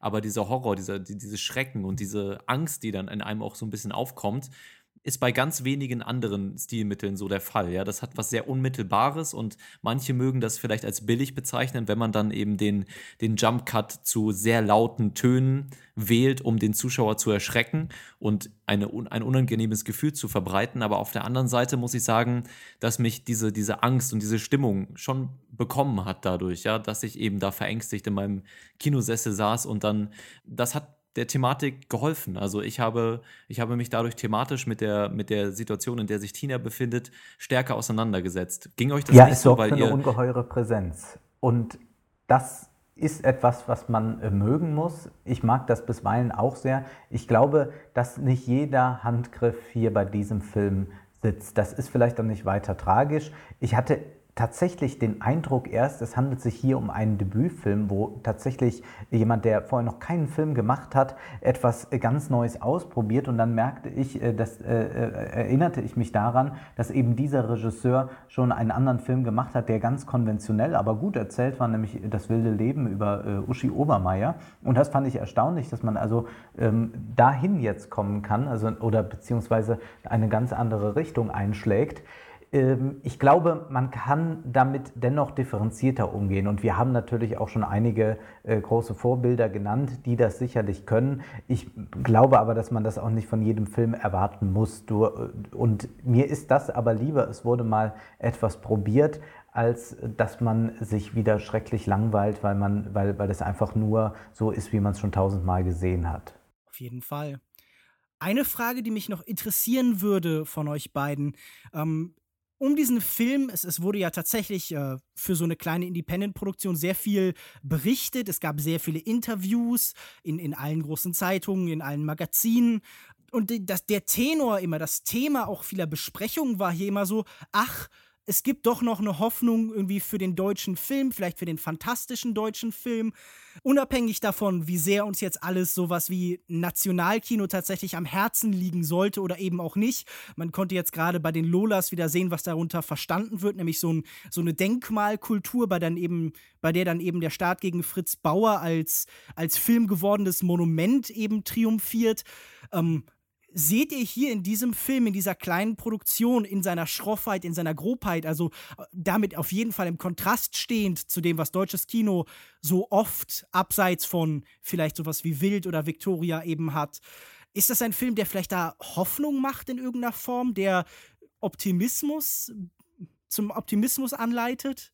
Ich würde schon sagen, ich fand auch interessant, dass der Regisseur in einem Interview meinte, dass man äh, sich als Regisseur sich auch eben nicht nur auf die Filmförderung verlassen kann. Und ähm, deswegen auch selbst schauen muss, wie man an Geld kommt. Also das ist natürlich irgendwo auch ein neoliberaler Impuls, dass man sich selbst vermarktet und, und all das. Aber zugleich zeigt er hier, dass man eben mit 100.000 Euro doch einen ganz beachtlichen Film machen kann, der natürlich hundertmal interessanter ist als all diese äh, Lola-Filme, die uns so ein äh, schönes Geschichtspanorama auftun.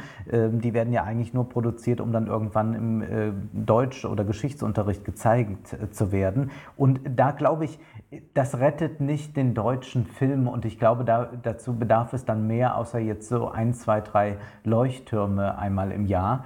Aber ich glaube, dass äh, gerade junge Filmemacher oder so tatsächlich sich ermutigen lassen können von einem solchen Film, dass doch noch sehr viel möglich ist und man nicht in äh, der Fernsehästhetik ganz und gar aufgehen muss und dass nicht das erste Ziel es sein kann, dass man irgendwann selbst den äh, Tatort mit Maria Furtwängler drehen darf. Und ich glaube, dass, dass äh, dieser Film, der ein bisschen da in äh, diese wohlfeile Ästhetik und in, in diese äh, ja, äh, biedermeierliche, äh, in dieses biedermeierliche Geschichtskino reinschlägt, da kann man doch eigentlich ganz froh sein. Und ich würde mir wünschen, dass man so etwas häufiger sieht. Und ich darf das auch noch sagen, ähm, der ist auch wesentlich interessanter als äh, viele Genrebeiträge, die man in, den, in letzter Zeit aus dem internationalen Kino sehen konnte. Also Babadook oder The Witch und all das. Das waren äh, mitunter fürchterliche Filme. Und dieser ist sehr gut. Der braucht sich da überhaupt nicht vor zu verstecken. Und vielleicht lässt sich sowas tatsächlich auch sehr gut international vermarkten. Viel besser als äh, der, der hundertste Film über äh, Franz Josef Strauß oder so. Wir halten fest, mehr Filme mit Wilson Gonzales Ochsenknecht. War, glaube ich, jetzt der Tenor, der nicht so raus. Heißt der Wilson oder Nelson? Wilson. Wilson? Wilson Gonzales Ochsenknecht. Kann mir diesen Namen jemand erklären? Wie kommt man denn Nee, das so kann ich leider nicht. Ja, da müsste man vermutlich Natascha Ochsenknecht ja, ja. fragen. Ich nehme an, sie ist verantwortlich dafür. Gut, also unsere Diskussion zu Der Nachtmar von Akis. Wie heißt er mit richtigem bürgerlichen Namen? Wer weiß es? Achim Bollholz? Borg, Borghardt, Boll, Boll. Hm. Gut. Ihr lieben Zuhörer könnt es gerne recherchieren und uns in den Kommentaren mitteilen, wie er denn mit richtigen bürgerlichen Namen hat. Der Erste, der es schafft, äh, kriegt von uns äh, eine, ein, ein, ein liebes Dankeschön in der nächsten Sendung. Gerne könnt ihr in der Kommentar, im Kommentarbereich auch eure Meinung zu dem Film dalassen. Das wäre vielleicht sogar noch ein bisschen interessanter. Und auch gerne zu dem ersten Film, den wir besprochen haben, Money Monster. Wir kommen jetzt erstmal, bevor wir hier äh, uns ganz aus der Episode verabschieden, zu unserem Fazit, zu Der Nachtmar. Lukas Bawenschik, warum beginnst du nicht? Wie schon angesprochen, habe ich diesen Film bis jetzt zweimal gesehen und beim ersten Mal war eine sehr intensive unmittelbare körperliche Erfahrung und beim zweiten Mal dann, äh, nachdem ich diese, naja, nicht diese Firnis, nicht diese Oberfläche, aber diese erste unmittelbare schockierende Erfahrung beiseite schieben konnte, war es stärker ein Denkprozess. Und in beiden Fällen fand ich diesen Film interessant. Er ist sicher kein Meisterwerk, weit davon entfernt, aber er hat viele interessante Ideen und er hat eben eine Radikalität, die ich äh, weder im Genre-Kino noch im deutschen Kino in der letzten Zeit sonderlich oft gesehen habe. Und wie schon angesprochen, dürfte es gern mehr von diesen Filmen geben. Und ähm, ja, mir hat der Nachtmar tatsächlich gut gefallen. Mhm. Ja, mir auch. Ich weiß nicht, ob ich gut gefallen als Beschreibung hier wirklich wählen würde, weil ich mich doch teils sehr unwohl gefühlt habe. Aber das gehört natürlich zu der Kinoerfahrung mit diesem Film dazu. Ich muss übrigens nochmal die Programmkinos in Schutz nehmen, weil du es vorhin so gesagt hattest. Mein Programmkino in Hamburg, das Studiokino, hat den Sound sehr laut aufgedreht und die Anlage war auch sehr gut. Das war also sehr effektiv. Ähm, die ganze Soundkulisse. Meins auch in Köln in der Zülpicher Straße. Sehr gut. Das, war, das war Kino war noch lauter als die Studenten draußen, die gefeiert haben. So sollte es sein. Und deswegen ähm, war es für mich auch eine sehr interessante Kinoerfahrung. Ich fand den Film als Metapher sehr gelungen. Als Drama musste ich für mich persönlich einige Abstriche machen und deswegen würde ich schon eine Empfehlung geben, wenn man mal eine ganz andere, ganz andere Erfahrung im Kino machen möchte ähm, und gebe vier von fünf möglichen Sternen. Ich weiß, ihr beide gebt keine Sternewertung, aber äh, Wolfgang, dein letztes Wort zu der Nachbar. Ja, wir, wir greifen nicht nach den Sternen, ähm, aber der Nachtmar ist ein eindrucksvoller Film. Er ist kein runder Film, sondern einer mit Ecken und Kanten im Positiven wie im Negativen. Aber man sollte sich dem tatsächlich stellen und hoffen darauf, dass äh, mehr solcher Filme in die deutschen Kinos kommen, beziehungsweise dass mehr solche Filme auch in Deutschland gedreht werden, weil er uns doch äh, bei all dem, was wir angesprochen haben, auch noch zeigt, dass das Objekt eigentlich äh, auch eine ungeheure Monstrosität hat. Und äh, es gibt diesen äh, schönen Ausspruch von Heiner Müller, äh, wenn äh, im, im Westaquarium mal ein Subjekt auftaucht, dann versammelten sich, äh, würden sich gleich 40 Therapeuten versammeln und machen das Subjekt wieder zum Objekt. Und hier sehen wir eigentlich, wie jemand sich äh, tatsächlich als Subjekt dann begreift und das der eigentliche Befreiungsschlag ist. Und vielleicht ist das auch ein ganz kleiner Befreiungsschlag, wenigstens für das deutsche Kino. Sehr schön, Wolfgang. Vielen Dank, dass du uns heute Gesellschaft geleistet hast. Ich bin mir sicher, deine Anwesenheit in den Diskussionen hat dazu beigetragen, dass unsere Hörer äh, am Ende dieser Sendung eben nicht nur hörten, sondern auch sahen. Und das soll dann auch die letzte Referenz an Tarkovskis Zitat gewesen sein. Äh, sag uns stattdessen lieber, wo man als interessierter Zuhörer deine Kritiken und deine Meinungen im Internet sonst noch so finden kann. Man findet mich äh, natürlich bei äh, Twitter unter Schmidt Junior äh, oder auf der Facebook-Seite. Und ansonsten ist es am einfachsten natürlich mein YouTube-Kanal, die Filmanalyse zu ähm, abonnieren. Also einfach bei YouTube Filmanalyse eingeben und dann äh, komme ich schon ein paar Mal, also ich glaube 250 Mal, also 250 Videos äh, hat man dann vor sich, wenn man Lust hat. Können wir beide, glaube ich, nur wärmstens empfehlen. Lukas Bawenschik, wo findet man dich im Internet? Äh, man findet mich auch auf Twitter unter Kinomensch, auf facebook.de slash Kinomensch, auf meinem Blog kinomensch.wordpress.com und regelmäßig mit äh, Kritiken und Kolumnen bei kino-zeit.de. Mich findet ihr auf Twitter at Jokoda, J-U-U-K-O-D-A. Und ich kann natürlich auch nur empfehlen, unsere offiziellen Accounts auf den äh, sozialen Medien, denen zu folgen. Ansonsten wissen wir schon, was wir nächste Woche besprechen, Lukas Bawenschik, oder? Naja, es, äh, die nächste Kinowoche hat ja tatsächlich einige interessante Filme, über die man vielleicht sprechen könnte.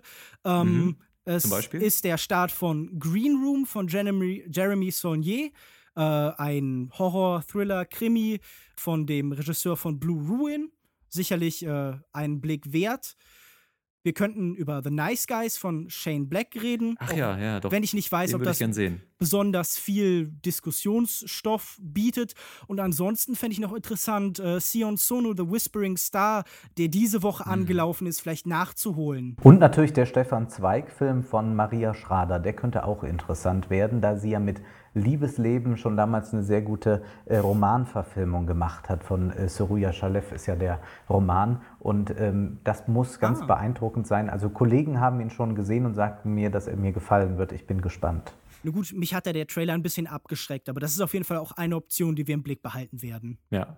Wolfgangs Meinung können wir dann wahrscheinlich dann demnächst auf YouTube auch uns ansehen. Wahrscheinlich. Machst du eine Kritik dazu? Äh, ja, vielleicht. Vielleicht. Na gut, ähm, dann warten wir das mal ab und verabschieden uns bis zur nächsten Woche. Äh, schaltet dann gerne wieder ein, wenn wir uns aus den eben genannten Filmen zwei heraussuchen und die dann sehr ausführlich und natürlich äh, gewohnt fundiert besprechen. Bis dahin, auf Wiedersehen, bis nächste Woche. Tschüss. Auf Wiedersehen. Tschüss.